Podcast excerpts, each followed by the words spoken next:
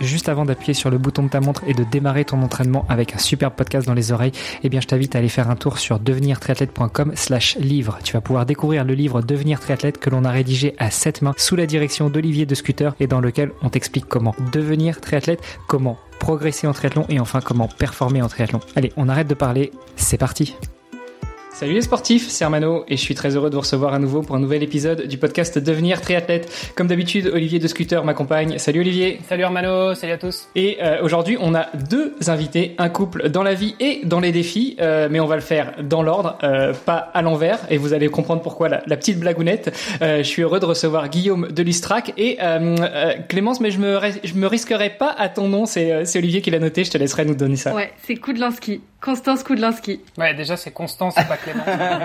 ouais. bon, je savais que ça commençait par un C et ça finissait par CE. Euh, bon, mais, mais je me suis laissé dire que de toute façon maintenant c'était euh, Koudlanski de Lustrac tous les deux, c'est ça, ça, Depuis moins d'une semaine. Bon, bah écoutez, félicitations à tous les deux. Bah déjà, bonjour parce que je vous ai pas, je vous ai pas salué. Bonjour Constance, bonjour Guillaume. Bonjour. Salut à tous les deux. Alors pour la petite blagounette, euh, je disais qu'on allait faire les choses euh, dans le bon sens et pas à l'envers. Euh, Guillaume, tu vas nous dire pourquoi. Mais euh, on a une tradition dans ce podcast, c'est qu'on laisse notre ou nos invités euh, se présenter. Allez, soyons gentlemen. On va commencer par Madame de Lustrac. Euh, alors du coup, moi c'est fraîchement Constance Koudlanski de Lustrac. dans la vie, je bosse pour une entreprise canadienne et à mes heures perdues, je fais un petit peu de sport quand c'est le moment. Et puis bah, de mon côté, Guillaume donc Koudlanski de Lustrac, 30 ans. Euh, depuis peu. Et euh, voilà je je bosse sur des, des sujets de bilan carbone donc dans la dans la vie de tous les jours. Euh, bilan carbone et transition écologique. Donc on va dire j'ai un, un métier à temps plein. Et puis à côté j'essaye de de m'organiser comme je peux pour essayer de faire des défis de j'allais dire de plus en plus fous de plus en plus grands pour toujours un peu essayer de de repousser ce qu'on ce pense pouvoir être possible Bon, transition écologique, transition euh, euh, dans l'environnement, ça, ça, va parler à Olivier. On va pouvoir aborder ce sujet-là aussi, je pense. Euh, tu, tu, nous disais euh, que tu fais un peu des, des, défis un peu fous, de plus en plus longs. Euh, tu, tu, peux revenir un peu plus en détail, peut-être sur des défis que vous avez fait tous les deux, parce qu'on vous reçoit tous les deux, parce que si j'ai bien compris, vous avez l'habitude de faire vos défis ensemble. T'en as fait un de fou, mais presque tout seul aussi. Et ben dans les, allez, dans, rapidement hein, dans les plus grands, en fait, je pense que ça a commencé euh, au moment du Covid où ça a annulé. Euh, euh, donc en, en 2019, euh, j'avais fait mon, mon, premier Ironman et puis l'an d'après, je devais faire un, un, autre triathlon de distance Ironman. Et vu que c'est annulé, ben on l'a fait en fait en off et Constance m'a vraiment épaulé pour toute l'organisation, toute la logistique, etc. Et je pense que c'est parti de là. Euh, quelques années après, donc l'été dernier, euh, pour pour un peu euh, faire un, petit bond rapide, on a fait un triple Ironman, donc trois fois la natation, trois fois le vélo, trois fois la, la course à pied d'affilée. Euh, et là, euh, bah voilà, c'était impossible de le faire sans sans Constance à côté. Donc quand je nageais, elle était à vélo le long du lac d'Annecy. Et puis ensuite, on s'est retrouvé euh, elle a pris le, elle a pris le vélo dans le bus. Euh, on s'est retrouvé à Périgueux euh, et moi sur la partie course à pied, elle était à vélo à côté pour tout ce qui est ravitaillement, etc., organisation. donc voilà un petit peu pourquoi la raison pour laquelle elle est un peu tout le temps là. après elle, elle fait ses défis aussi de son côté et puis moi je suis là pour pour elle aussi. Et puis bah, le, le dernier défi dont que tu évoquais, c'est euh, la partie euh, voilà le, petit marathon en arrière. Et là ben qui dit courir en arrière dit impossible sans quelqu'un enfin extrêmement compliqué sans quelqu'un d'autre. Et donc là, bah voilà, Constance, c'était mes yeux et mon GPS euh, quand je courais en arrière. Alors attends, euh, elle était tes yeux et ton GPS sur la course parce que t'as fait euh, t'as fait un marathon, un vrai marathon, hein, un marathon officiel, euh, donc avec d'autres coureurs. Est-ce que Constance, t'étais avec Guillaume ou quand tu dis qu'elle était tes yeux et ton GPS, c'était plutôt pendant les entraînements? C'est plus pour euh, les entraînements. Le jour de la course, moi j'étais, euh, je le récupérais à des points stratégiques pour pouvoir le, bah, le voir passer, lui donner toute euh, toute ma force. Et sinon, sur toute la, la partie entraînement, je pense que c'est à ça qui fait référence. On allait s'entraîner tous les deux. Euh, pour que je puisse un peu euh, le diriger, que lui commence à prendre ses repères et à prendre bah, euh, un petit peu à appréhender la route, ses trous, enfin le, le, passage, etc. et puis son GPS parce que bah, parce qu'il faut pouvoir se, se diriger correctement, tout simplement. Alors moi j'ai déjà des fois du mal à me diriger quand je vais tout droit. J'aimerais bien savoir comment on se dirige quand on va en arrière. Bah, c'est une bonne question. Hein. Franchement, au, au, au, début, on regarde derrière, je sais pas, toutes les 5-10 secondes et c'est pour ça que c'est assez important de, de bien de bien connaître le, le terrain euh, dans lequel on court. C'est vrai que c'est assez difficile euh, si tu bouges toutes les semaines d'endroit, euh, tu vois, de, de, de, courir en arrière. Euh, et bah, petit à petit, on se fait aussi confiance. Euh, c'est là où c'était aussi intéressant parce que nous, il y avait, il y avait ce côté-là aussi un peu construction de voilà de notre couple, notre aventure commune. Euh, et, et, donc du coup, bah, on, on, apprend à communiquer, on apprend euh, un truc tout con, mais tiens, euh, dans 50 mètres, ça tourne à droite, ben, c'est la droite de qui en fait? Ouais, c'est un peu ce que j'avais te demander. Dans 50 mètres, ça tourne à droite. et, et, et, petite question un peu intime, vous vous êtes mis ensemble par ou grâce au sport, ou vous vous connaissiez déjà avant, avant de vous lancer dans vos défis de folie? On se connaissait d'avant. on s'est rencontrés au Japon il y a 5 ans de ça. Euh, et donc tous les deux, on a toujours été euh, passionnés par l'aventure. Guillaume a toujours été très sportif. Euh, et moi beaucoup moins. On va dire que euh, je faisais l'entretien euh, quotidien euh, pour être bien dans sa tête et dans ses baskets.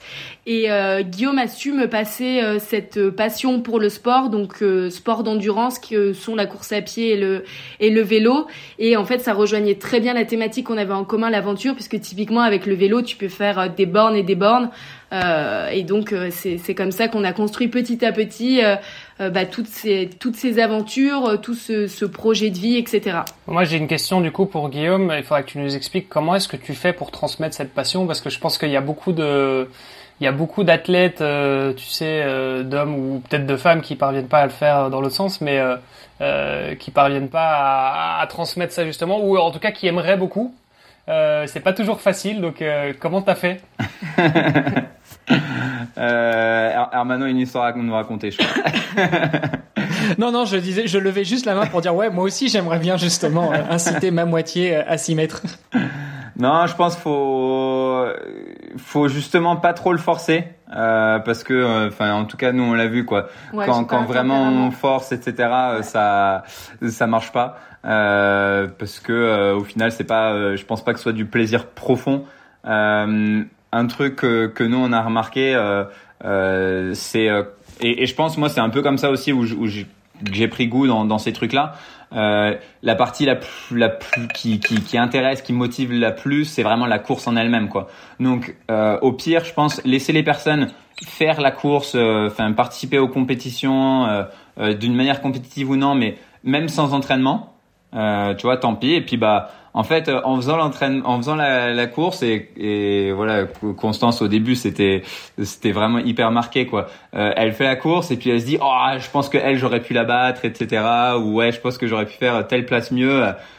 Et du coup euh, ben quand tu réfléchis deux secondes tu te dis bon bah si jamais je m'entraînais deux fois par semaine, euh, ben, je pense que j'arriverais à gagner tant de places, etc. Et je pense que voilà, après ça, ça vient petit à petit. Donc je pense que passer par les compétitions, même si tu fais pas forcément l'entraînement, en gros avoir peut-être un peu plus, euh, tu, tu ressens plus là-bas. Après il y a des personnes qui fonctionnent comme ça, euh, d'autres euh, euh, supportent pas l'idée de faire une compétition si ils sont, si ils ou elles sont pas bien préparés. donc voilà, faut un peu trouver ce qui ce qui motive chacun. Mais je pense qu'avec Constance, c'est un peu ça. On, on, a tendance à faire les courses à avoir peut-être un peu de regret en se disant ah j'aurais quand même pu mieux préparer ça et du coup à préparer davantage pour pour la course d'après quoi. Donc c'est un peu ça qui motive. Je comprends, mais pour ça il faut être un minimum, il faut être un minimum compétitif. C'est ton cas, Constance? Euh, Un petit peu. Euh, je pense que ça a toujours été en moi et, et du fait d'avoir un petit peu euh, multiplié les courses, même des courses où euh, il n'y a pas gros engagement, on va dire. Euh, c'est une fois que le départ est donné, je sens que euh, j'ai euh, j'ai l'envie de bah, d'aller jusqu'au bout et si et de, de me donner au, maximum. Je pense pas que de manière générale le, le mot compétition ça soit un, un mot qui aille avec moi. par contre, une fois que je me suis inscrite à une course et que le top départ est lancé, là oui, il y a l'esprit de, ouais, de compétitif qui se qui se met en en place. Je pense que c'est peut-être il y a, il y a, mais du coup, excuse-moi, il y a quand même un challenge de base, c'est euh, l'inscrire en fait, c'est avoir le dossard. ouais, alors euh, moi je pense que ça serait pas tant ça euh, le mm. le problème. Au contraire, euh, pour le coup, on est des gens très instinctifs. On réfléchit pas beaucoup sur ce genre de truc. On se dit on va kiffer et on ah va tout oui. donner. Pour vous. Ouais. Mais Exactement. Je, parle, je, voilà, mais je parle de, les, je parle de la majorité des autres couples qui justement ont peut-être un peu plus de mal avec ça. Je pense que le point de départ, c'est déjà de convaincre euh, le partenaire, Mm. la Ouais. partenaire à, à s'inscrire. ouais, quoi. ouais. Bon Olivier, je te propose que on, on essaye d'organiser un truc. euh, nous, on va se faire une compète et puis on met euh, Madame de Scooter et Madame Di Micheli dans un coin. On leur dit tiens, il y a la course pour enfants, allez-y. Et puis euh, ça va peut-être leur mettre le, le pied à l'étrier. Qu'est-ce que t'en penses? Alors euh, Constance, tu nous disais que Guillaume, euh, lui, il a toujours été très Mm. sportif. Guillaume, tu nous as donné des noms qu'on connaît bien dans le podcast. Tu nous as parlé d'Ironman. Euh, quand est-ce que pour toi, l'histoire avec le sport a commencé? Quand est-ce que tu as commencé à nager, rouler, courir et faire du triathlon? Ouais, de, de- depuis vraiment tout petit, hein, je pense. euh, Depuis que dès bébé nageur, euh, j'ai fait de la natation. Euh, et en gros, après, j'ai jamais arrêté jusqu'à euh, euh, jusqu'au ouais, jusqu'au lycée, jusqu'à la prépa, quoi. Euh, après, après le lycée, euh, voilà, j'ai fait euh, j'ai fait de l'intense, mais là, c'était plus intense soirée. Euh, et, et voilà, quand je suis revenu sur mon premier euh, mon premier job, je me suis rendu compte que j'avais un peu de temps libre. Et, euh, et bah, petit à petit, le temps libre euh, commence à prendre de plus en plus de, De d'espace, d'investissement, de tout. Et, euh, et voilà, je pense que l'objectif, c'est que, c'est que le temps libre prenne le dessus complet. Ouais, tu, tu fais vraiment les choses à l'envers, hein, parce que moi je me souviens que quand j'ai fini les études, je me suis pas rendu compte que j'avais du temps libre, mais j'avais de l'embonpoint. Mais bon, c'est aussi une raison pour se mettre au sport. ouais, ça peut, ça peut aussi, exactement. Après, faire les choses à l'envers, a priori, c'est son truc. Pas mal. Bah, on va revenir, on va revenir un petit peu sur sur les sur les différents euh, sur les différents challenges, mais euh, pour pour revenir peut-être aussi un petit peu à vous. Enfin, c'est c'est euh, vous en fait vous avez décidé de créer des challenges ensemble. Euh, et c'était enfin c'était quoi la c'était quoi la raison c'est quoi le Mm. c'est quoi l'événement qui a fait que bah tiens euh, viens on va on va créer des challenges ensemble Ouais. Euh, parce que jusque là je veux dire il y a beaucoup enfin allez il y a beaucoup de couples qui euh, qui font du sport et bon bah qui font bah, des challenges euh, oui à leur échelle enfin qui font des Mm. courses qui qui qui se qui se mettent des trucs des objectifs ensemble ou quoi euh, mais qu'est-ce qui fait que vous enfin c'est devenu un truc aussi aussi important dans vos vies? Mais je pense qu'en fait, euh, c'est c'est vraiment partie du, du Frenchman qu'on a fait en, du coup en off. Euh, et en fait, euh, on s'est rendu compte que pour, euh, enfin, je pense qu'en du coup en organisation, etc., ça a dû nous coûter moins de 50 euros, tu vois, avec les, les ravitaux. Euh, allez, non, il y avait peut-être la, la location euh, euh, de la voiture pour être à différents points, etc. Mais ça nous a coûté 100 euros max.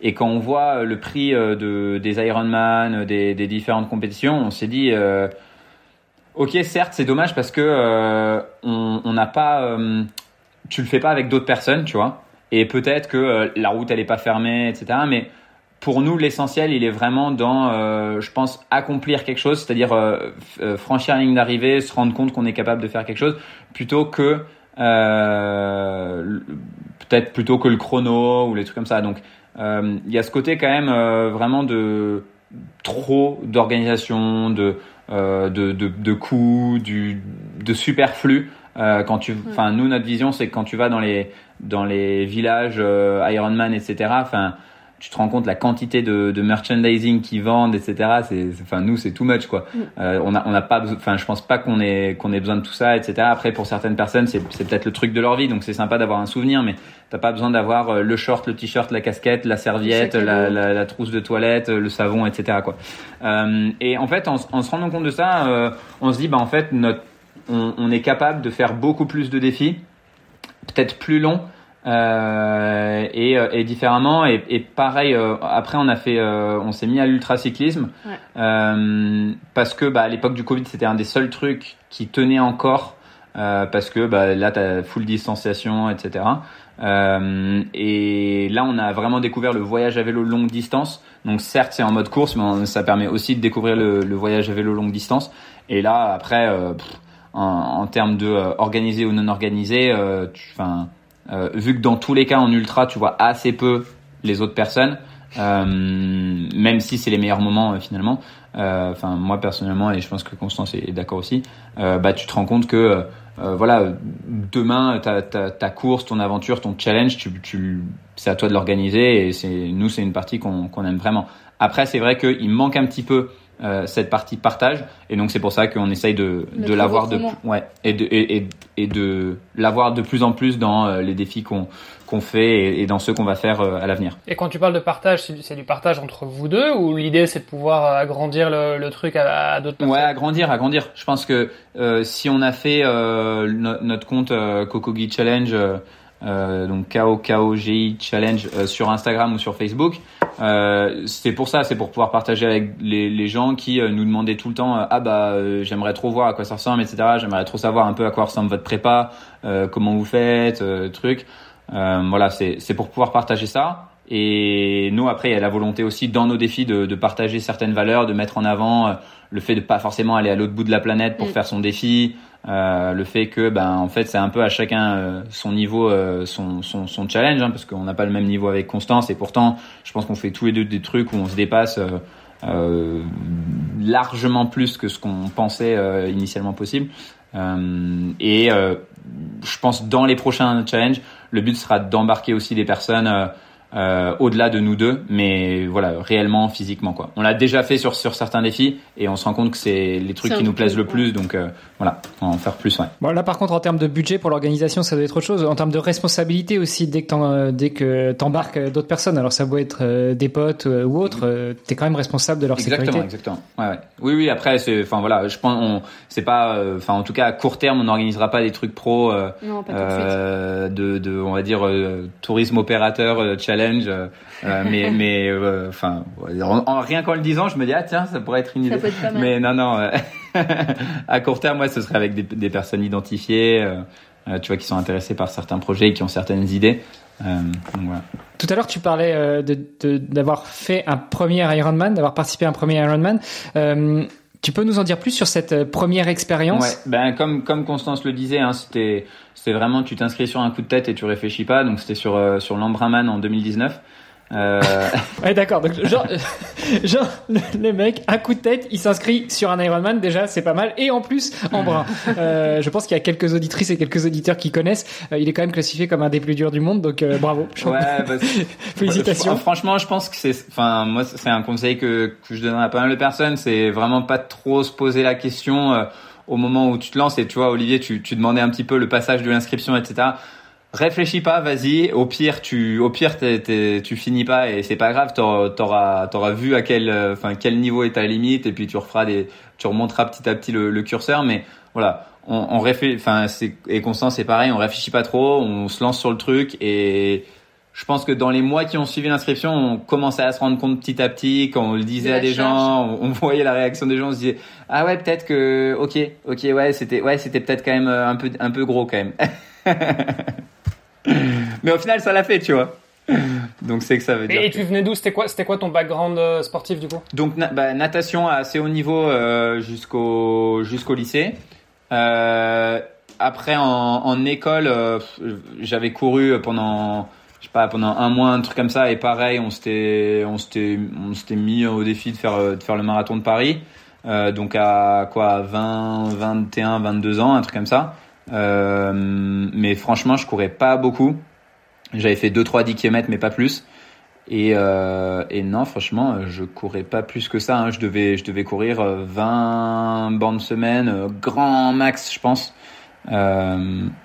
Ouais. Et donc ça c'était pour la course à pied. Et vélo par contre j'en faisais jamais. J'avais un vélo un, vieux look de des années 2000 donc euh, euh, vraiment il avait euh, enfin et j'ai fait brin avec euh, il a il a bien tenu hein. il a 22 ans le vélo quoi. Donc euh, c'est c'est vraiment le, la vieillerie et, et, voilà quoi ça ça l'a fait non sans douleur. Bon, t'es, es quand même vachement humble parce que je t'ai entendu parler dans d'autres podcasts. Euh, t'avais quand même un sacré background en course à pied. Euh, ou, c'est venu après l'Ironman justement? Non, c'est venu, c'est venu après. Ouais, franchement c'est venu après. Enfin, en fait, euh, alors, je pense que le fait de que j'ai fait de la natation à assez haut niveau, on va dire que le cardio et le souffle, etc., étaient là. Euh, les, jambes aussi, j'étais assez fort en jambes en, natation. mais sur la, ouais, sur la course à pied, pour, que les gens peut-être se rendent compte un peu, quand je faisais les 10 km, Euh, il y, a un, il y a un été, je me souviens, euh, euh, donc peut-être deux ou trois ans avant, j'ai fait, j'ai enchaîné deux ou trois courses de 10 km juste comme ça pour me tester. Et je faisais entre, j'ai fait 40, 38 et 36. Donc, enfin, on va dire que je pense que j'avais des, des, bonnes bases, mais j'avais jamais vraiment couru. Enfin, franchement, je m'étais jamais entraîné. mes sorties, c'était, je sors, je fais 10 km le plus vite que je peux et voilà. Donc tu respectes tu respectais tous les préceptes et tous les principes de l'entraînement, la progressivité, l'endurance, le 80-20. Exactement, exactement. Ouais, le, fractionné, franchement, euh, je pense que je sais même plus si je l'ai découvert avant Brahman ou pas, mais si ça se trouve même pas. Ouais. ouais. c'est quand même c'est quand même étonnant parce que bon entre 36 minutes, entre 36 et 40 minutes, c'est quand même pas dégueulasse. Euh, pour quelqu'un qui, enfin, qui vient pas de, de, la, course à pied. Euh, juste tu t'entraînais comme ça, euh, un peu au feeling euh, de temps en temps, et tu faisais des, tu faisais ces chronos. Ouais, c'est ça. En, en troisième, j'ai fait euh, trois mois de, trois ou quatre mois de, de, de cross. Voilà. Franchement, sinon sur la course à pied, en toute honnêteté, je pense que c'est tout. Ouais. ouais. Bon, mais donc t'as as quand même des facilités, quoi. ouais, ouais, exactement, exactement. Ouais, ouais. Enfin, je, oui, oui, je pense que, ouais. Mais, mais voilà, comme, ouais, comme dit Constant, je pense que c'est de la, il y a peut-être une, une part de caisse de fond euh, grâce à la natation, quoi. Hmm. Et en fait, en natation, je faisais, je faisais du 1500 en natation, donc c'est, c'était des, voilà, des efforts quand même, euh, bah, le plus long que tu, tu puisses avant, avant le, de passer en eau libre. Euh, et à, à, notre âge, on avait, enfin, jusqu'au lycée en général, on fait assez peu d'eau libre. Euh, donc euh, voilà, je pense que on va dire sur les trucs longs, je tenais, je tenais quand même pas mal. Quand, quand tu disais euh, troisième, tu parlais de la classe, la dernière classe du collège en France, hein, c'est ça? C'est ça, ouais. Excuse-moi, ouais, ouais. exactement. Je, je, je, précise parce que il n'y a pas que des Français qui nous écoutent, il y a des francophones, mais pas que des Français. Euh, donc euh, voilà, donc t'avais, euh, bah, t'avais l'âge qu'aura mon fils l'année prochaine, donc en gros 15 ans. À 15 ans, tu fais trois mois de cross et puis ça te permet d'avoir un petit peu la caisse. Bon, tu disais natation assez haut niveau. C'est quoi assez haut niveau pour toi? J'étais, enfin ouais, limite championnat de France et grosso modo, je m'entraînais une douzaine d'heures par semaine, donc entraînement tous les jours. Euh, et euh, alors mes parents voulaient pas que je fasse de, de muscu à l'époque. Euh, et euh, ouais, il y avait deux trois jours où euh, parfois je faisais deux heures, enfin deux entraînements dans la, dans la journée. Ouais. Genre un le matin avant d'aller d'aller à l'école et, et un le soir. Ouais, donc euh, quand même euh, une bonne base. Euh, tu disais parce que la natation, je pense que c'est pas mal déjà mm. pour la proprioception, pour la conscience de son corps, mais aussi comme tu disais, tu faisais du long parce que 1500 en natation c'est long et donc toute la base d'endurance. du coup, ton premier Embrunman, t'avais retravaillé un petit peu la natation ou pas du tout? Pas du tout. franchement, franchement pas du tout. J'ai et, et, et, depuis, hein, en toute honnêteté, je je pense pas avoir fait un, triathlon de distance Ironman avec plus de euh, plus de 10 entraînements euh, de natation avant quoi. Euh, sur le sur même sur le triple Ironman l'été dernier, j'ai dû nager peut-être 5 fois grand maximum, ouais, ouais, ouais. Et ça me permet, enfin en fait, j'avais dû m'entraîner peut-être 10 fois pour pour l'Ironman juste pour me rendre compte de ce que ça faisait 3800 mètres. Euh, mais j'avais déjà fait, euh, tu vois, en, semaine de stage, il y avait des, jours où on faisait 10 bornes, donc euh, je savais que 3800 ça, ça allait le faire. Et en fait, sur la sortie de l'eau, vu que je sors, euh, je sais plus quoi, 20e ou un truc comme ça, que je, sors devant des devant des pros et devant des gars qui gagnent la course, je me dis que bon, tu vois, j'ai pas forcément besoin de continuer. Enfin, en tout cas, je vais plus gagner du temps à m'entraîner en vélo ou en course à pied que sur la partie euh, sur la partie natation quoi. Ouais, bah justement, j'allais te demander euh, comment est-ce que tu sortais de l'eau, mais euh, j'imaginais bien que tu sortais quand même pas trop mal. Euh, du coup, ça t'as pas agacé certains mecs qui t'ont doublé en vélo? Parce que je me souviens de, de certains triathlons. J'ai un copain qui nageait assez fort, qui sort dans le top 10 et, et ça a un peu énervé les pros. Justement. Bah ouais ouais, parce que surtout moi c'était mon premier mon premier triathlon. J'arrive avec mon, mon vieux look du d'il y a 20 ans. et t'as André Vistica qui me double, t'as euh, putain, c'était pas, c'était pas, c'est pas Brian Cocard, mais putain, t'es un ancien cycliste pro. Et tu vois, euh, je vois, je vois le, je vois le nom sur son dossard et euh, je fais genre, ah allez Pierre, putain, trop bien, donne tout. Il se dit putain, c'est qui le rigolo qui, le mec, on est sur l'Ambraman, il est en train de m'encourager alors que on est au, on est au 20e kilomètre de vélo, je sais pas quoi. Donc ouais ouais non, j'essaie de me mettre sur le côté et surtout que je suis hyper nul en descente, je suis hyper prudent. Euh, donc tu sais, bah, j'essaye de pas gêner dans les descentes, dans les virages, mais tu fais ce que tu peux, quoi. Tu fais aussi ta course aussi, quoi. Donc euh, bon, voilà, j'essaye d'être bienveillant quand même. Bon, alors, du coup, ça, la natation, je te demande pas ce que ça donne. Euh, le vélo, ça donne quoi? Et puis après, il a fallu enchaîner sur la course à pied. bah, le vélo nul. Vraiment, j'étais nul, nul, nul, nul, nul. Et je pense qu'aujourd'hui, je suis quand même, même encore aujourd'hui, pas, pas hyper fort sur, on va dire, des trucs courts. Donc sur du 180, ça commence à aller. Euh, mais euh, ouais, sur sur du, enfin sur du, j'avais fait le triathlon de Paris, je sais plus trop quand, et j'arrivais, j'arrivais même pas, j'arrivais même pas à tenir les roues. Euh, tu vois, alors que normalement, quand t'es en pack, même de 40, t'arrives à tenir les roues, tu vois. Et là, j'a- j'arrivais même pas à tenir les roues. Donc je, je suis vraiment nul. Après, bon, j'avais aussi le, le vieux vélo, mais bon, ça, ça excuse pas tout. C'est vraiment les jambes. Euh, donc j'étais vraiment nul. Je détestais ça.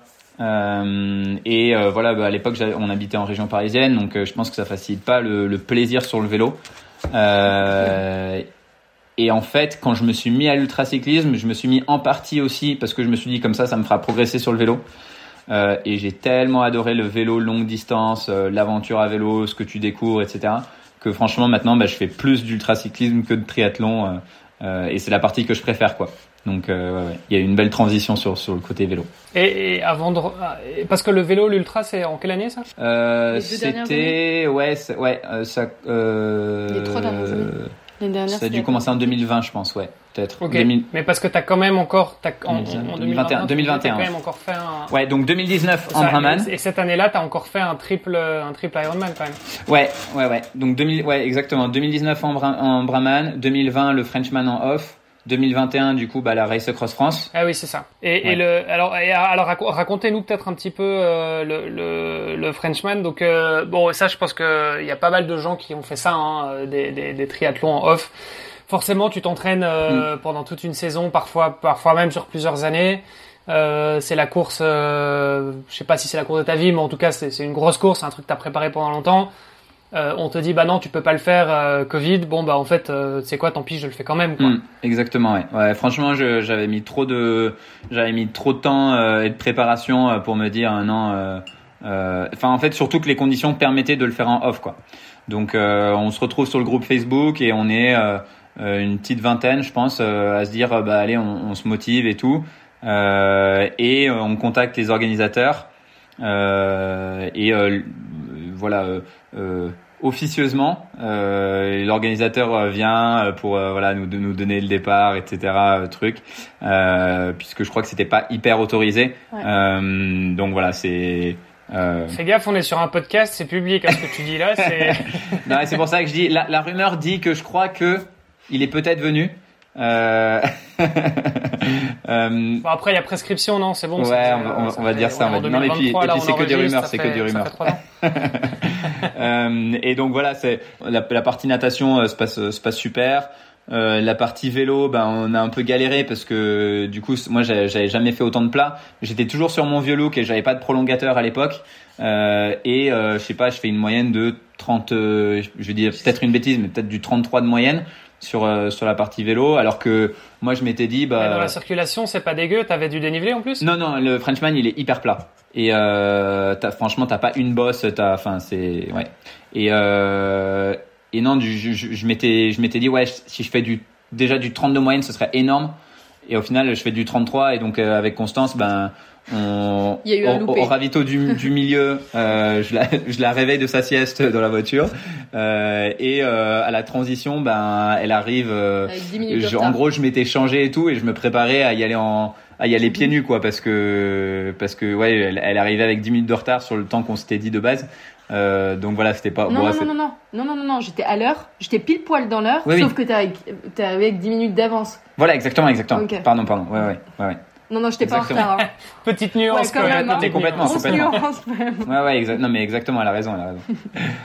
donc, euh, donc voilà. Après, non, non, c'est, je je je m'étais changé et tout, et je me dis bon bah, euh, ça devait être un peu moins de 10 minutes, peut-être 5 minutes ou un truc comme ça, parce que là, elle, elle était peut-être même arrivée en avance.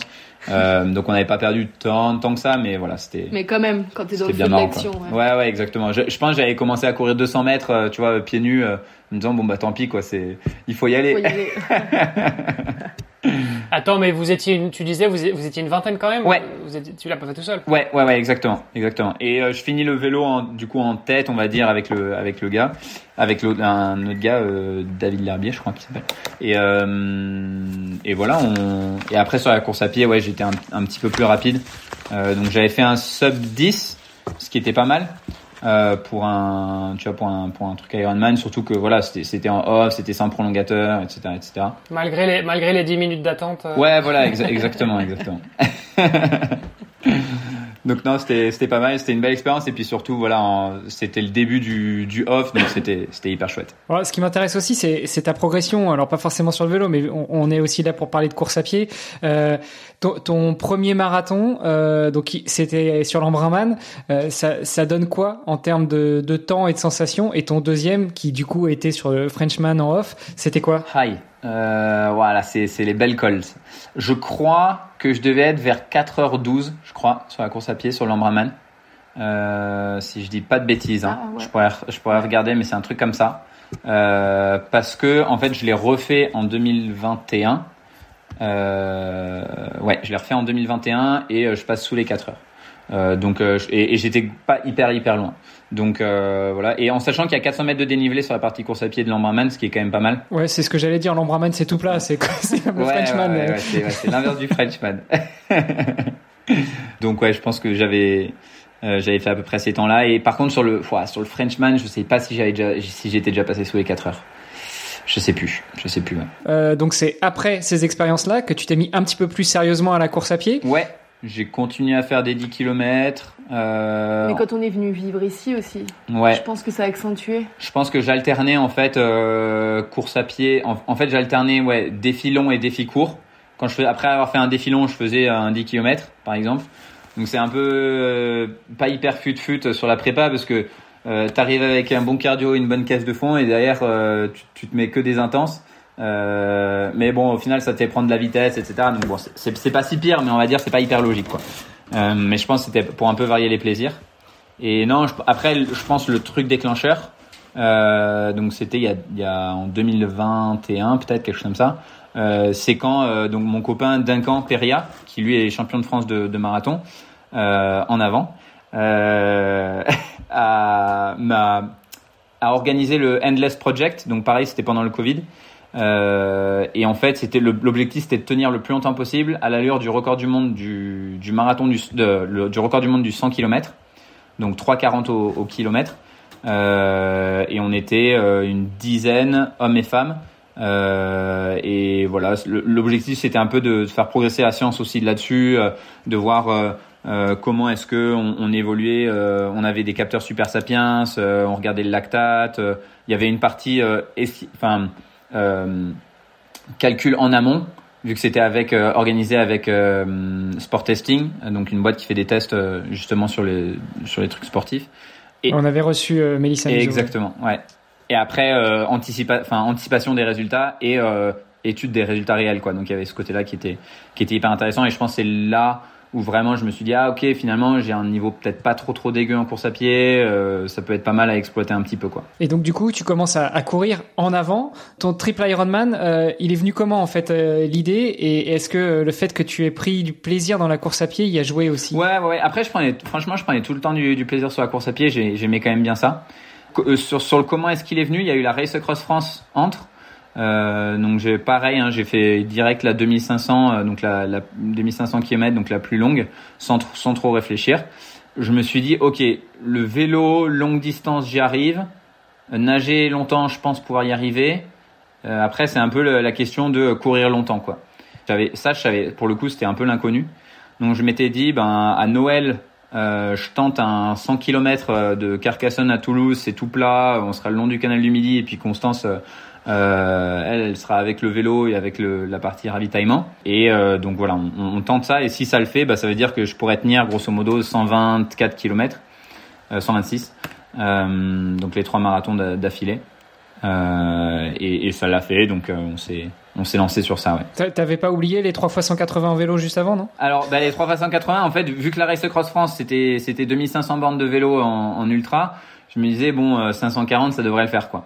Et en fait, pour des questions un peu logistiques, c'est d'ailleurs même 600 plutôt que 540 parce qu'il fallait arriver exactement à Périgueux et en fait, c'était si je faisais pas ces 60 bornes là, j'arrivais pas jusqu'à Bordeaux et donc je pouvais pas faire ma traversée euh, est-ouest. Donc, je préférais faire 60 bornes de plus à vélo que 60 bornes de plus à pied, tu vois. je comprends pas. et, mais donc du coup, t'as bien euh, parce que souvent quand on fait un triple Ironman, c'est plutôt euh, un, enfin distance Ironman, t'en fais un, puis t'en fais un deuxième, puis t'en fais un troisième. Euh, non, je crois que alors il existe des championnats du monde euh, de, de ça. Euh, alors pour pour, pour celles et ceux qui sont pas au courant, préparez-vous. C'est vous avez, enfin moi je trouve ça écœurant. C'est donc dans des bassins de 25 ou au mieux dans des, bassins de 50. Le vélo c'est sur des boucles de 9 bornes. Et la, la course à pied c'est sur des boucles de euh, une borne 5 je crois ou deux bornes max. Donc t'imagines, tu fais 120 bornes sur des boucles de, de une bande 5, euh, horrible, horrible. Euh, et, et, par contre, c'est non, c'est à l'affilée, euh, enfin à enchaîner natation, puis vélo, puis course à pied. En tout cas, c'est comme ça que s'organisent les, les, les compétitions. Mais du coup, quand le choix entre ça ou traverser la France, voir des paysages, etc. Bah pour nous, la question euh, se pose même pas. euh, t'as, même des championnats de DK Ironman, hein, donc 10 euh, Ironman Ouais, il y, a les, y, a les y a les triples DK aussi, hein, 30. Ah, alors, triple DK, je connaissais pas, mais je connaissais DK, et je l'ai envisagé. Mais franchement, il, faut juste qu'il fasse des conditions. Euh, S'il faisait, tu vois, un truc, tu commences en France et tu finis en Russie ou je sais pas quoi, pourquoi pas. Mais là, euh, tu t'es à Colmar ou en banlieue de Colmar et, et tu fais ça. Enfin, moi, c'est c'est trop hamster pour moi, quoi. Je respecte, hein, mais c'est trop hamster. Bon, si tu fais un Tour de France, ça marche. Hein. regarde, moi j'ai couru du nord au sud, euh, j'ai fait 1400 Exactement. bornes. Donc euh, si tu dis, si tu pars euh, sur l'idée qu'un DK Ironman, bah, t'as déjà 1800 de vélo. Si tu fais le Tour de France, c'est faisable. Pas la traversée. Ouais, non et après tu mets la, tu mets la traversée de la Manche, quelque chose comme ça, tu vois. Enfin, franchement, c'est c'est hyper envisageable. le seul truc, c'est que c'est gros budget, que ça demande du temps, etc.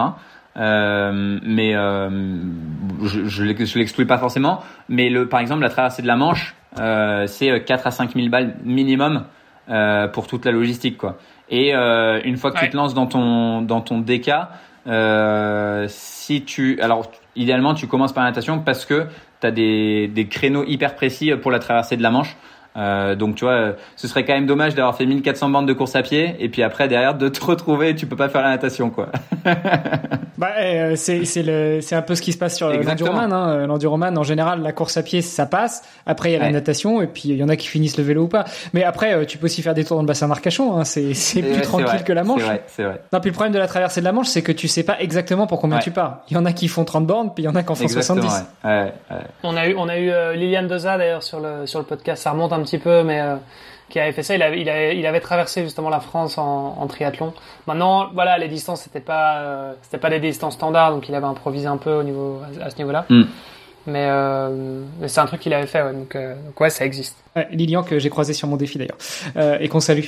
Donc du coup, euh, DK Ironman, euh, DK pardon, triple Ironman, euh, un petit peu de course à pied. Est-ce que c'est vraiment là que t'as que t'as progressé? Alors tu, je sais pas si tu vois où je veux t'emmener parce que j'ai entendu dire que tu courais quand même pas trop mal en avant avant de te mettre à courir en arrière et là aussi le temps de, ton marathon en arrière est, quand même assez significatif. Donc euh, comment est-ce que tu comment est-ce que tu progresses en course et pourquoi en fait? C'est aussi ça la question. Ouais, bah je, pense que franchement, euh, pendant longtemps, j'ai pris les, plans, euh, les plans gratuits, c'est que tu trouves de, Running Addict, de conseils-courseapied.com qui maintenant sont, sont plus gratuits. Mais euh, Running Addict, je crois que c'est encore, c'est encore gratuit et tu comprends, tu commences à apprendre les 80-20, tu commences à apprendre l'utilité du fractionné, fractionné court, fractionné long, séance tempo, l'importance des séances côtes, etc. Et je pense qu'en parallèle, euh, mon frère, mon petit frère euh, Arnaud, qui lui est, euh, je pense, pour toutes les personnes en Ile-de-France, l'ont forcément vu sur sur une des courses parce qu'il gagne un peu toutes les courses. Euh, tu sais, 10 km du château de Versailles, semi de machin, 10 km de trucs, il, voilà, il les gagne un peu toutes. Et, et lui s'y connaît vachement sur la partie course à pied, donc c'est lui qui petit à petit a, a, commencé à me donner pas mal de conseils. Moi, je pense que ça m'intéresse un petit peu moins la partie euh, euh, comment faire. Je préfère un peu plus le, euh, tu vois, avoir les cartes en main et, et les jouer plutôt que de comprendre comment le, jeu fonctionne, quoi. C'est, c'est lui, c'est un ingé et puis ben moi je suis profil commercial. mais mais voilà, non, il, m'a pas mal aidé et notamment sur la prépa marathon, c'était lui qui qui me l'a filé avant le, marathon de Valence.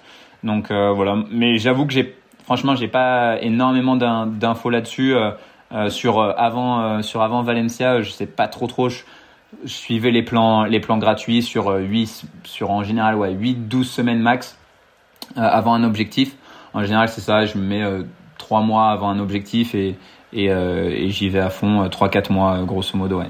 Euh, en, filigrane, euh, je, je, je, comprends aussi que le sport, ça fait partie de la famille. Est-ce que toi, c'est ça t'est venu justement de, de, tes parents ou est-ce que euh, c'est toi qui a donné le qui a, qui a impulsé l'envie, l'énergie, le virus dans la famille? Non, ils, ont, ils nous ont toujours euh, ils nous ont toujours poussé ouais sur la sur la partie natation. Il y avait des moments où on voulait moins y aller, etc. Ils ont ils ont quand même bien insisté. À l'époque, je nageais tout le temps avec avec mon petit frère. Euh, et après, euh, non, euh, mon, mon, deuxième petit frère lui a fait plein de sports différents, mais il a, il a un gros niveau aussi. Euh, c'est lui qui avait fait euh, le premier kilomètre du marathon de Paris il y a quelques années en tête avec le maillot kebab. voilà, parce que c'est leur... Avec quoi? Avec le maillot kebab. Si, si, tu regardes, il y a, tu tapes marathon de Paris kebab, tu verras, il y a un, il y a un, un gars qui a fait, il y a, je crois que c'est il y a deux ou trois ans, il a fait un il a fait le premier kilomètre en tête devant les Kenyans, etc. Euh, euh, en fait, leur, nom de groupe, ils, s'appellent, avec mes, deux frères, ils s'appellent la, et leurs potes, ils s'appellent la Kebab League. Mais avec le dossard, on voit pas League, donc on a l'impression qu'il a, a juste fait le marathon en tête pour, euh, faire le zouave avec le truc kebab, quoi. Euh, mais ouais, ouais, non, et après, je, je pense là maintenant, c'est clairement plus nous euh, qui sommes moteurs. Et il y a ma mère qui en fait pas mal, qui fait, elle se fait chaque année un marathon. Euh, et, euh, et, là, elle a 58 hein. ans. Ouais. donc, ouais, ouais, ça commence à. Voilà, elle est à 1h50 sur semi, donc elle en voit quand même pas mal. Et puis, elle, elle bat pas mal de mes potes, quoi. Ah, c'est beau, c'est beau. Donc en, en fait, euh, c'est un peu, euh, même s'il y a eu l'impulsion des parents pour vous mettre au sport, euh, c'est quand même vous qui avez un petit peu plus impulsé l'esprit de compétition, le fait de, de, fédérer tout le monde. Donc ça n'a pas marché que avec Constance, le, le, fait de mettre tout le monde au sport. Ouais, bah, eux, eux ont été moteurs et après, je pense, nous, on s'est approprié le truc. Mais ça, c'est quand même un peu plus, c'est peut-être cinq dernières années.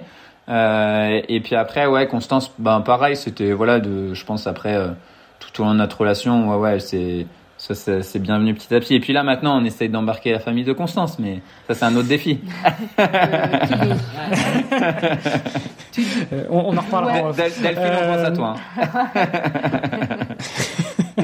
ça t'a amené jusqu'où tout ça de, de, courir de plus en plus, de plus en plus vite, en avant, euh, juste pour, pour avoir une idée de, de, ta rapidité à plat en avant? Euh, Et ben sur 10 km, je suis à 33 grosso modo, euh, et sur semi 2h33. Non. 3h 2h33. En, marathon. marathon. pardon, marathon, ouais, ouais, ouais. ouais. Semi, j'ai pas, j'ai, ouais, je, je crois pas avoir fait un semi à fond, donc je je, ouais, je, je sais pas trop. Ouais, donc 2,33 en marathon, euh, euh, juste pour info, c'est quand même pas donné à tout le monde. Hein. Ouais, ouais, ouais, ouais. Bah, mais enfin, pareil, c'est un truc, j'ai, en toute l'année, hein, euh, j'ai vraiment du mal à me rendre compte parce qu'il y, y, a beaucoup de personnes qui me disent c'est, c'est vraiment bien, etc. Et bah, tu sais, moi, j'ai un peu juste l'impression d'avoir, voilà, d'avoir fait ma, ma prépa sérieuse, d'avoir fait mon truc et voilà quoi. Donc, tu m'aurais dit 2,33, tu m'aurais dit euh, 2,41, je pense que j'aurais été tout aussi content et je, je me serais pas forcément rendu compte de la différence, quoi. Donc, euh, je sais pas. Je pense que ça, ça vient quand je vois certaines personnes euh, euh, qui courent ou qui s'entraînent beaucoup, etc., et qui me donnent leur temps. Bah, c'est peut-être plus comme ça que j'arrive à me rendre compte de euh, du truc. Euh, voilà, quand je vois des ouais des, des, des grands sportifs de haut niveau, c'était t'as les joueurs de foot ou les ou les Wood Van Aert euh, euh, qui font les marathons, etc. Et tu vois un peu leur temps, tu te dis ah putain c'est ouais c'est quand même pas si mal. Ouais. Bah, même juste à ton niveau, hein, dis-toi que ton premier embrun tu fais 4h20 euh, sur le marathon mmh. et euh, et ton meilleur temps sur marathon maintenant c'est 2h33. Alors c'est pas les mêmes conditions, ouais. t'avais pas le vélo avant, etc. Mais enfin c'est c'est juste presque du simple. Ouais, mon, mon, tout premier marathon du coup en, quand j'avais 21 ans là. Euh, c'était 3h56, tu vois, partie de là. de plus en plus de natation, de plus en plus de vélo, de plus en plus de course à pied. Tout ça dans le bon sens. Euh, d'ailleurs, euh, sur la natation, on peut, hein, on peut faire du dos. Il y en a des très bons qui nagent en dos, et là on nage à l'envers. moi, ce qui m'intéresse maintenant, c'est de savoir qu'est-ce qui t'a, qu'est-ce qui t'est passé par la tête, qu'est-ce qui t'a inspiré pour te mettre déjà à courir en marche arrière et, ensuite monter jusqu'au marathon. Ouais, et ben en, gros au, marathon de, donc c'était le marathon de Valencia en décembre là de cette année. J'ai vu qu'il y a un gars, bah, je, vais un peu l'afficher euh, parce que voilà, il, le mérite. Euh, donc euh, mon pote Duncan il a un frère jumeau qui s'appelle Thibaut Peria qui d'ailleurs euh, aide pas mal. En fait, son, son job là, il a monté Lactique et son job c'est d'essayer de trouver des sponsors à, des athlètes. Donc euh, voilà, si jamais il y a des sportifs qui nous écoutent et, qui sont intéressés par ça, c'est un, c'est un peu son euh, son métier, c'est d'essayer de, grâce aux, aux, aux, communautés, aux réseaux sociaux, de, de leur permettre d'en vivre. Bon bah tu pourras lui dire d'ailleurs que je l'ai contacté, qui m'a pas répondu. ça marche. Euh, et, et, du coup, on, on, avait fait une, on était euh, quoi, 4, 5, 6 à, à, se lancer sur le marathon de Valencia, Constance aussi. Euh, et on a à peu près le même niveau. Je pense même que normalement, il est meilleur que moi.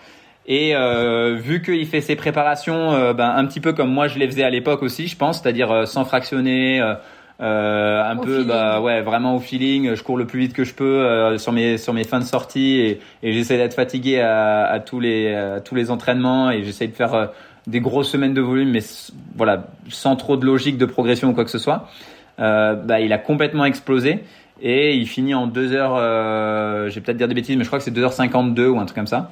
Euh, et il finit en même temps que euh, un Espagnol qui bat le record du monde euh, du marathon en poussant sa mère sur une poussette. Et donc en fait là je me dis ah ouais 2h52 en poussant une poussette vu que j'ai fait 2h33 franchement ça pourrait être jouable. Et donc je commence à regarder les autres les autres records etc. Et puis on tombe sur le record du marathon en arrière et on se dit ça pourrait peut-être être jouable quand même. Hein. Et voilà, on, en rigole comme ça, on se faisait, on se faisait un petit apéro tranquille. Et, et Duncan, il est vachement dans, dans l'action, dans le bah vas-y, euh, fais-le, etc. Donc Duncan et Thibaut me poussaient vachement. Euh, et on fait, euh, Duncan, il lance un truc sur euh, sur Instagram. Voilà, s'il y a s'il y a plus de 1000 réponses à sa story, je me lance dans la tentative du record du marathon en arrière. Et jusqu'à deux minutes avant, il n'y avait pas les 1000 et on, on, arrive à 1007 au bout des 24 heures. Euh, donc voilà, je me suis lancé euh, quatre mois de prépa pour, euh, pour préparer le marathon en arrière. Voilà, il va falloir que tu reviennes avec nous sur cette prépa parce que déjà préparer un marathon, c'est un certain exploit, un certain défi en soi, mais préparer de la course à pied en marche arrière, en fait, tu recommences de zéro. Tu, tu apprends un nouveau ouais, sport. Exactement. Franchement, c'est tu, c'est exactement ça tu recommences vraiment de zéro, tu apprends un nouveau sport. Euh, j'ai l'impression euh, limite tu sais de, de me mettre à l'aviron quoi. C'est des muscles complètement différents. Euh, enfin c'est tu, tu à part le cardio, il y a enfin surtout au début il y a rien euh, que t'apporte la, la course à pied en avant quoi. Euh, donc évidemment euh, probablement que si musculaire etc. Mais en termes de technique, en termes de muscles sollicités, c'est vraiment hyper différent. Et euh, au début, enfin le, le premier mois, c'est vraiment t'apprends complètement à à courir en arrière, à essayer de prendre tes repères, etc. Et enfin, tu vas tellement lentement. Euh, tu, les premiers entraînements, c'est tu commences, tu fais 500 mètres en arrière, euh, 4 euh, km en avant, 500 mètres en arrière, 4 km en avant, terminé, tu vois. Et donc, tu as, fait un kilomètre et tu te dis, mais le chemin pour arriver à, à faire du 5 au kill euh, sur, euh, sur un marathon pendant 42 km, il est loin, quoi. Et au bout d'un mois et demi, tu, je m'étais vraiment dit, bon, je suis je sais pas franchement je sais pas si ça va le faire et, et je sais pas si euh, si je vais je vais continuer dans le défi parce que je j'y arrive pas quoi. Et voilà donc un mois de un mois de ça et puis après euh, un mois de, de vraiment apprendre à courir en arrière un peu comme ça euh, à l'instinct. Et puis après pendant trois mois j'ai repris exactement le même programme de prépa que j'avais fait pour le marathon en avant. Mon frère m'a dit ouais fais plus de côtes. Donc j'ai fait plus de côtes et, et, voilà, franchement, j'ai ouais, repris exactement ce, ce, ce même programme. Est-ce que pour le coup, le programme, tu l'as pris de la fin ou tu l'as pris du début Non, je l'ai pris dans le, dans le bon sens. J'adaptais juste un tout petit peu quand tu vois, c'est bah, évidemment les allures, je les adaptais. Euh, et puis après, euh, parfois aussi sur, euh, sur les distances, vu qu'il me disait que c'était plus le temps plutôt que la distance qui comptait, le temps à, à, certaines allures, bah, du coup j'adaptais. Et l'avantage, ça c'était vraiment l'énorme avantage, et je pense que j'ai rarement pris autant de plaisir dans une prépa, euh, c'est que autant sur le marathon, ben moi je courais en avant et Constance aussi, donc on va dire nos sorties longues par exemple ou les intenses, bah on les faisait un jour et puis euh, le, lendemain, moi j'étais à vélo et Constance faisait ses intenses euh, et vice versa. Euh, là, bah, on pouvait tous les deux faire nos intenses en même temps, nos sorties longues en même temps, nos, nos sorties endurance fondamentale en même temps. Donc là, c'était vraiment vraiment chouette quoi. Et tu courais plus du tout à l'endroit? Alors ouais, au début, je courais un petit peu à l'endroit et ça me faisait hyper mal au genou. Euh, et j'ai vraiment rapidement arrêté en me rendant compte que je pouvais pas faire les deux. Ouais. Attends, ça te faisait mal au, au, genou, ouais. Courir à l'endroit du coup? Ouais, exactement. Ouais, ouais, ouais. Ok, et tu l'expliques comment? Je, je, je sais pas trop. Je suis allé voir un, un copain ostéo. Euh, euh, il m'a dit ouais là faut faut que t'arrêtes de faire le con. Euh, ton ton truc en arrière. Euh, enfin, faut que tu fasses un choix. Mais voilà. Et donc je me suis dit ouais je vais essayer sans courir en avant. J'ai pas forcément d'explication. mais ouais, ouais, ouais. En tout cas c'est j'y suis allé voilà comme quand comme quand tu tu te blesses, tu, tu, retournes progressivement, petit à petit, tu laisses 3-4 jours ou une semaine s'il faut, et puis voilà, ça, ça, ça, le fait progressivement. Et, et du coup, tu t'entraînes parce que, enfin, bon, tu peux te retourner un petit peu à gauche à droite, mais tu tu tu t'entraînais tout seul aussi? Tu tu, tu parvenais à t'entraîner seul ou bien tu étais systématiquement accompagné? Non, franchement, je, 95% du temps, j'étais avec Constance, ouais. Et Constance, du coup, toi, t'étais à côté, tu tu le guidais, tu attention, il y a une il y a une bordure, il y a euh, il y, a, y, a, un trou, ouais. euh, faut tourner, euh, un chien. Euh. Ouais, exactement, ses yeux et ses oreilles. et du coup, au début, c'était assez intéressant euh, parce que comme il le disait tout à l'heure, il faut complètement réapprendre à communiquer. Euh, donc typiquement l'exemple de la droite et la gauche, je pense que c'est l'exemple le plus significatif où on a mis du temps à se comprendre. Euh, mais ça a été hyper intéressant parce que pour le coup, il y avait une progression euh, sportive, mais il y avait aussi une progression interne entre nous dans euh, dans notre manière de communiquer, de mieux appréhender aussi bah, les besoins de l'autre, parce que pour le coup, faut faut quand même pas mal anticiper. Donc ça a été une chouette expérience, autant sportivement que euh, personnellement. Même si le sport fait partie intégrante de notre vie, c'est quand même des choses différentes en termes de, en termes de compréhension. Donc euh, non, ça a été hyper chouette, même pour moi, euh, bah, au niveau des allures, parce qu'à la base, quand il court tout droit, enfin tout droit dans le sens de la marche, il court beaucoup plus vite que moi. Et donc là, en marche arrière, il y il a quand même une vitesse qui est plus forte que la mienne. Donc ça m'a aussi tiré, ça m'a aussi permis de progresser, de courir plus vite. Donc franchement, non, ça a été hyper, euh, hyper chouette. C'était quatre mois, quatre mois trop bien. Et en fait, je trouve que de, faire ces euh, ces défis-là à deux, euh, alors on l'a peut-être un peu plus vécu sur sur le triple Ironman par exemple, plutôt que sur le truc en arrière, mais parce qu'il y avait beaucoup plus de fatigue. et elle sur des ultras ou quand elle quand elle fait ses intenses, etc. T'es tellement fatigué euh, tu sais que tu peux pas trop mettre euh, de, de filtre, de, de politesse, de formulation. De, au fait, est-ce que est-ce que tu pourrais me redonner un gel? Désolé, je viens de te le demander. T'es là, euh, euh, gel. Euh, oh oh oh. Euh, voilà et, et, et, Constance elle a un petit caractère quand elle fait ses quand elle fait ses intenses euh, faut pas trop lui parler tu vois euh, et donc du coup je, je trouve que ces trucs-là, où, où c'est un peu la même chose quand on voyage euh, en couple et que on est fatigué à force de bouger à droite à gauche, etc. Ben t'enlèves les filtres et du coup tu connais vachement mieux la personne. Ouais. Et je trouve que c'est vraiment des trucs qui sont chouettes à faire en, en couple, donc euh, ouais, j'incite fortement. Euh, donne pas trop d'incitation, on va se retrouver avec euh, avec euh, du SAV des auditeurs qui vont nous dire ouais, on s'est lancé dans des défis, euh, ça a fait exploser notre couple. non mais plus sérieusement, c'est c'est vrai que comme tu le dis, ça relève aussi du défi parce que il y a plus de filtre, ouais. parce que il y a un peu de fatigue, d'agacement et, et, du coup bah ça je pense que ça permet, comme le disait Constance, euh, peut-être d'accentuer ou de, de, travailler sur la communication dans le couple, mais aussi euh, bah de, euh, de, de, voir jusqu'à quel point on est capable d'aller, jusqu'à quel point on est capable de supporter l'autre. Exactement, ouais. Ouais, surtout qu'il y a une autre dimension, c'est que on partage du coup le sport. Mais vu qu'on est en full télétravail, on partage aussi euh, euh, bah, euh, tout le reste, quoi, le travail, euh, le quotidien en dehors des heures de travail, en dehors des heures de, de sport. Et donc, ça t'apprend vraiment à te concentrer sur, ok, maintenant c'est le sport, tu prends pas en compte bah, la journée de coworking parce qu'on est, enfin, on est coworker pour le coup, euh, ou si tu as un différent sur autre chose, donc euh, c'est vraiment chouette. Euh, donc il a raison d'accentuer ça. Même si t'es pas sportif, euh, je pense que c'est une étape qui est assez intéressante dans la progression personnelle et de couple. Ouais, et pour revenir sur ce qu'on disait en début d'épisode, je pense que même si ton conjoint ou ta conjointe t'arrive pas forcément à les mettre au sport, je pense que leur faire jouer le jeu de l'assistance, ça peut aussi aider et, et faire comprendre à l'autre ce que un petit peu de ce que tu vis dans, dans ton effort. Ouais. Bon, du coup, pour euh, revenir sur euh, sur euh, sur cette course à l'envers, Constance, je voulais te demander, ça t'a fait quoi, toi quand, Enfin, déjà, comment est-ce qu'il t'a annoncé ça? Comment est-ce qu'il t'a dit, tiens, je me lance dans un truc un peu fou, je voudrais faire un marathon à l'envers?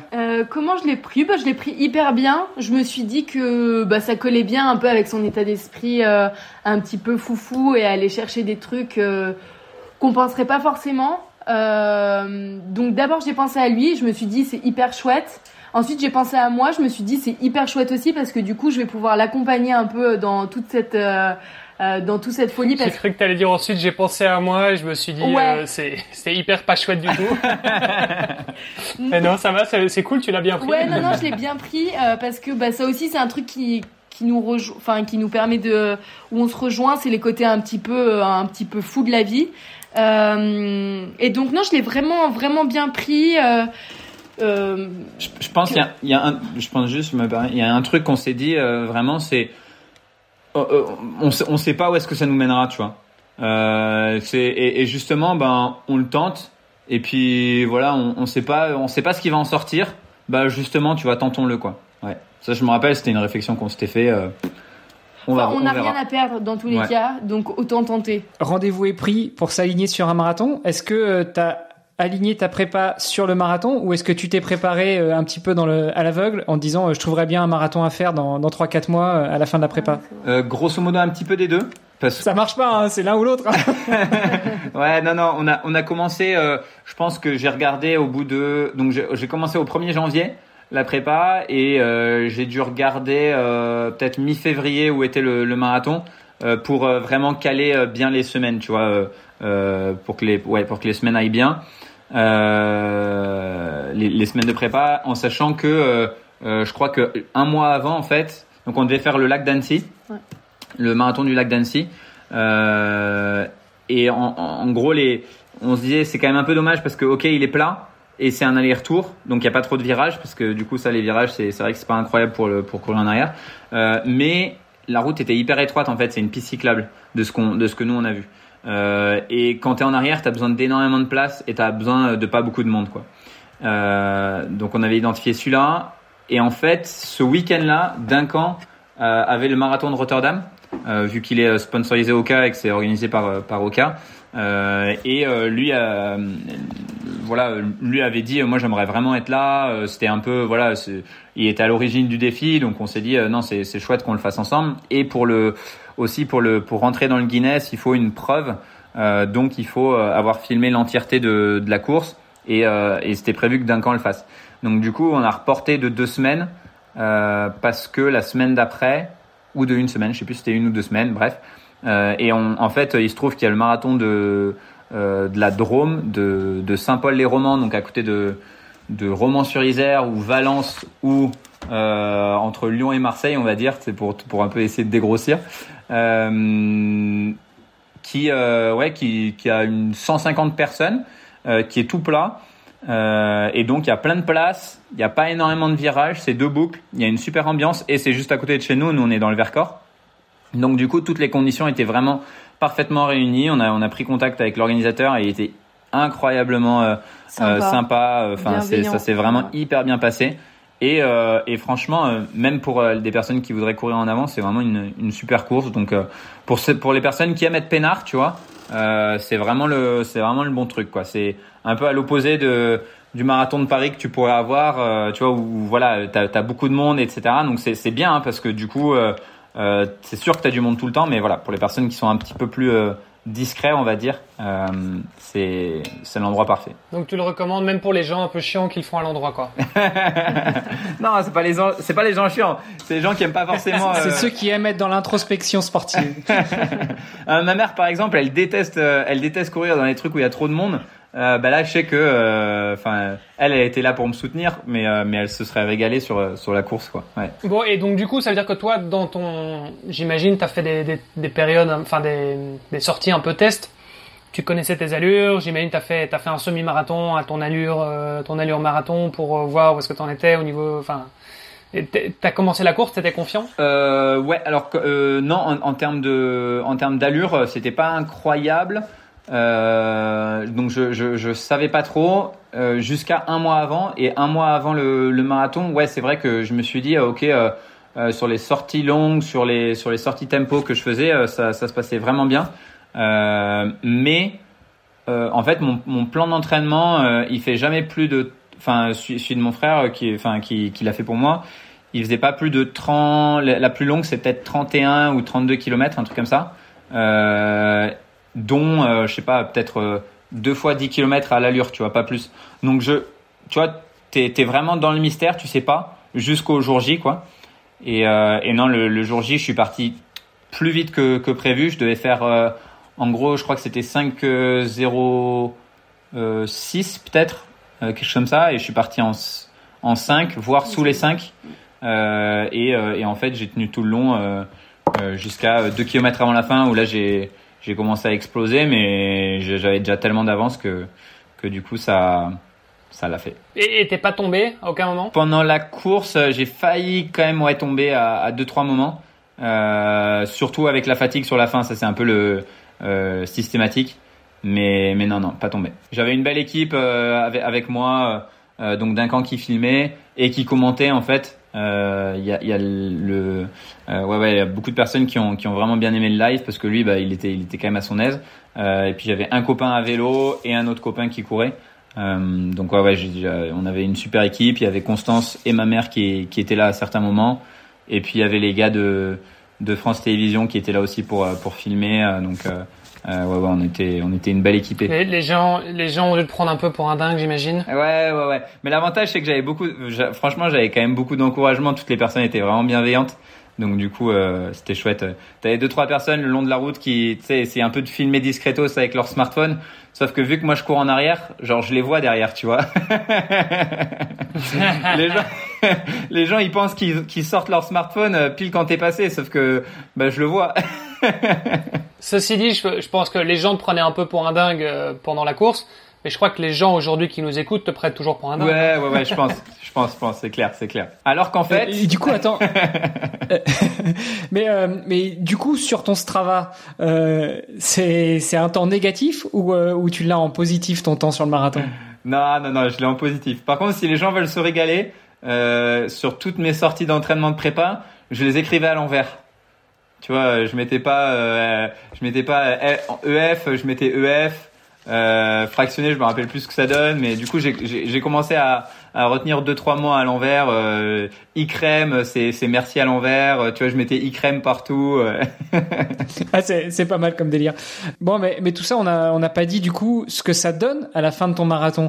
Quel temps et euh, et quel euh, quel milestone tu euh, tu marques? Et ben, du coup, l'ancien record était de 3h38. Euh, et moi, je prends en 3h25 le nouveau record du monde. Euh, il est en train d'être euh, d'être validé par le Guinness, donc j'ai pas encore le, petit diplôme, euh, mais normalement il devrait pas y avoir de il devrait pas y avoir de raison. Euh, et voilà, ça fait euh, nouveau nouveau record du monde qui qui revient en France après avoir passé quelques années en Allemagne. Il y avait un gars en fait en France qui l'avait dans les années 80. Donc voilà, on le et j'ai eu un message de son infirmière euh, dans la maison de retraite dans laquelle il était, euh, où il lui racontait les histoires, etc. Et voilà, du coup, ben, petit hommage, petit hommage à lui euh, et, et sympa de, de le ramener en France. Attends, et pour battre un record du monde comme ça, t'as pas besoin d'avoir un, un juge sur place? Non, non, non. En fait, si t'as ouais, si si t'as une vidéo sur l'ensemble du du record, c'est bon. Et donc là, ben voilà, on avait la, évidemment la batterie externe euh, pour euh, pour le vu que le live il était sur Instagram, ça bouffait pas mal de batterie. Euh, mais du coup, non, pendant 3h25, il y a eu il y a eu un direct. Donc ouais, ça l'a fait. Bon bah écoute, euh, on arrive tout doucement euh, à la fin de cet épisode. Euh, moi j'ai quand même encore deux questions qui sont assez ouvertes. La première c'est euh, c'est quoi tes next steps? C'est quoi tes prochains objectifs? Parce que du coup on se demande un peu, ok après le marathon Arculon, euh, qu'est-ce qui va nous sortir? Et, et la deuxième, j'aimerais bien qu'on revienne aussi rapidement sur euh, bah, votre votre vie de nomade en fait. parce que voilà, aujourd'hui vous avez combiné, vous êtes tous les deux en télétravail. Euh, du coup, vous, vous, êtes toujours en itinérance euh, et vous combinez ça avec l'entraînement. Donc, euh, c'est un sujet dont on avait déjà parlé un petit peu sur le podcast, mais mm. je pense que ça peut être intéressant et ça va peut-être donner quelques quelques idées à certains. Ouais, bah, sur la partie itinérance, en gros, en général, c'est facile parce que on reste plusieurs mois à un endroit, même si on même si on bouge. donc jusque là, on faisait la moitié la moitié du temps, par exemple, à Valencia en Espagne, la moitié dans le Vercors. Euh, et euh, là, par exemple, ces, derniers, ces deux derniers mois, on était euh, dans les Balkans, puis Espagne, Portugal. Et là, on bougeait vraiment tous les deux trois jours. Donc là, c'était assez intense. Et je pense que ça nous prenait une, facile une heure et demie par jour à trouver ce que tu vas visiter dans l'endroit, trouver l'hôtel. tu fais ton check-out à 10h et ton check-in à 14h, donc faut que tu trouves un truc de coworking ou un café entre. Euh, ensuite, il faut que tu gères les transports, etc. Bah là, on a franchement, on a fait sauter les entraînements et, et voilà, on, on, a été hyper peu productif euh, sur ces trucs-là.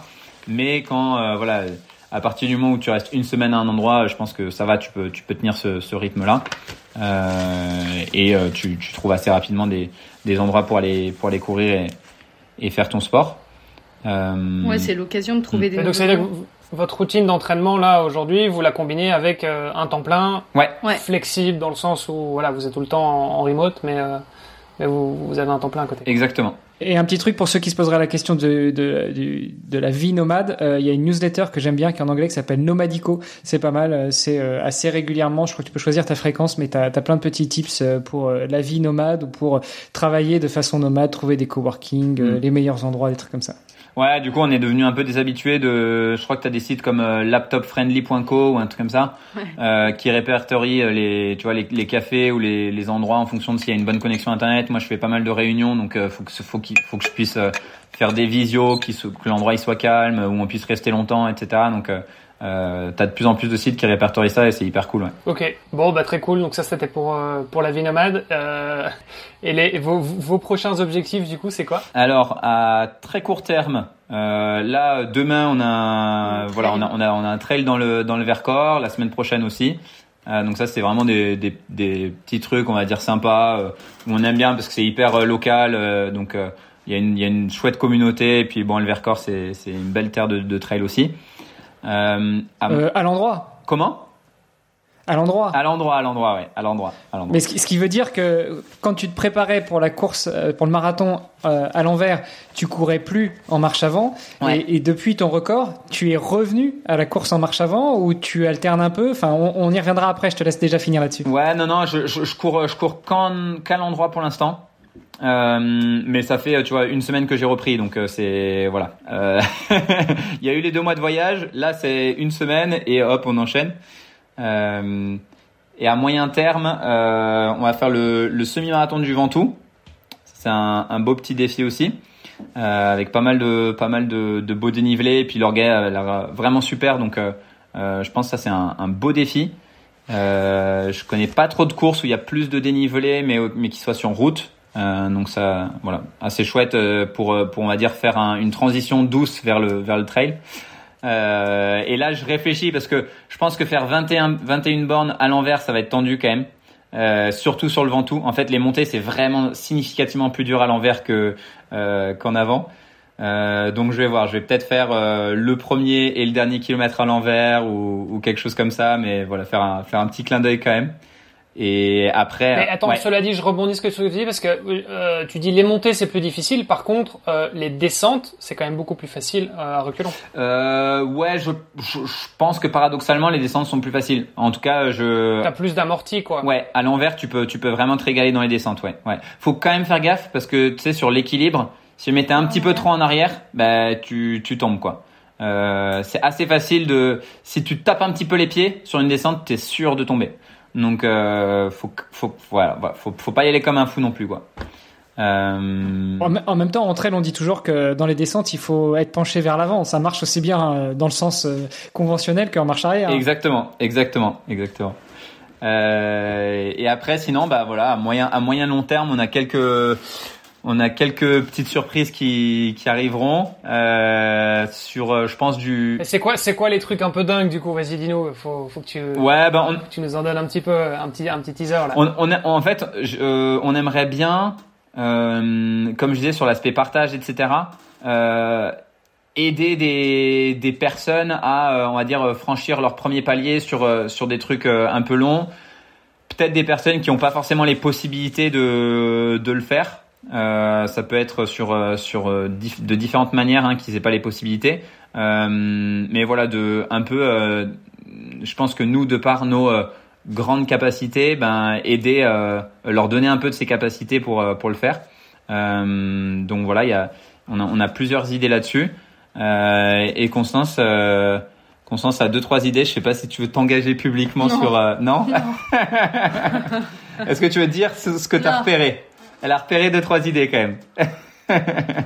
non, d'abord faut me laisser le temps de réfléchir. tu peux dire sur les records, non bah, Vas-y. On a regardé, il y a un record qui existe et qui est détenu par une Française du marathon en talon aiguille. ah, pas mal ça. Donc je pense que pareil, ça défonce bien les pieds. Euh, mais voilà, il, existe. Je sais pas si tu te rappelles du, temps. Je crois que c'est 6h26. Euh, ouais. Un truc comme ça. Faudra pas, faut, pas trop donner des idées. Euh, S'il y a des auditrices ou des auditeurs qui nous écoutent et qui veulent se lancer, vous attendez que Constance le batte. C'est clair. Et après, euh, vous le faites, mais venez pas le choper tout de suite quand même. Franchement, ça se ferait pas. ça c'est hardcore, mais parce que du coup, j'imagine, faut des, t'as, as intérêt à avoir des talons aiguilles un peu, un peu spéciaux, non, un peu équipés avec du rembourrage. Euh... euh bah, pour l'instant, de ce que j'ai vu, il y a une condition, c'est que ça fasse 7 cm euh, par contre, il n'y a pas de largeur de talons qui sont spécifiés, il n'y a pas de si tu as le droit à une plateforme ou autre. Euh, donc c'est à creuser. Ça peut être un talon en carbone euh, avec avec de la mousse. Ça peut être des Oka avec des talons. On a c'est Oka Oka avait été partenaire du du marathon en arrière, donc on va les recontacter voir s'ils sont pas intéressés à faire des des Oka, euh, des Oka Rocket X eh, eh, talons. franchement, pour le coup, Oka, ils y sont presque hein, avec euh, avec les semelles, euh, avec les semelles maximalistes. Là. Je pense qu'il y a un gros marché sur les sur les Oka talons, ouais.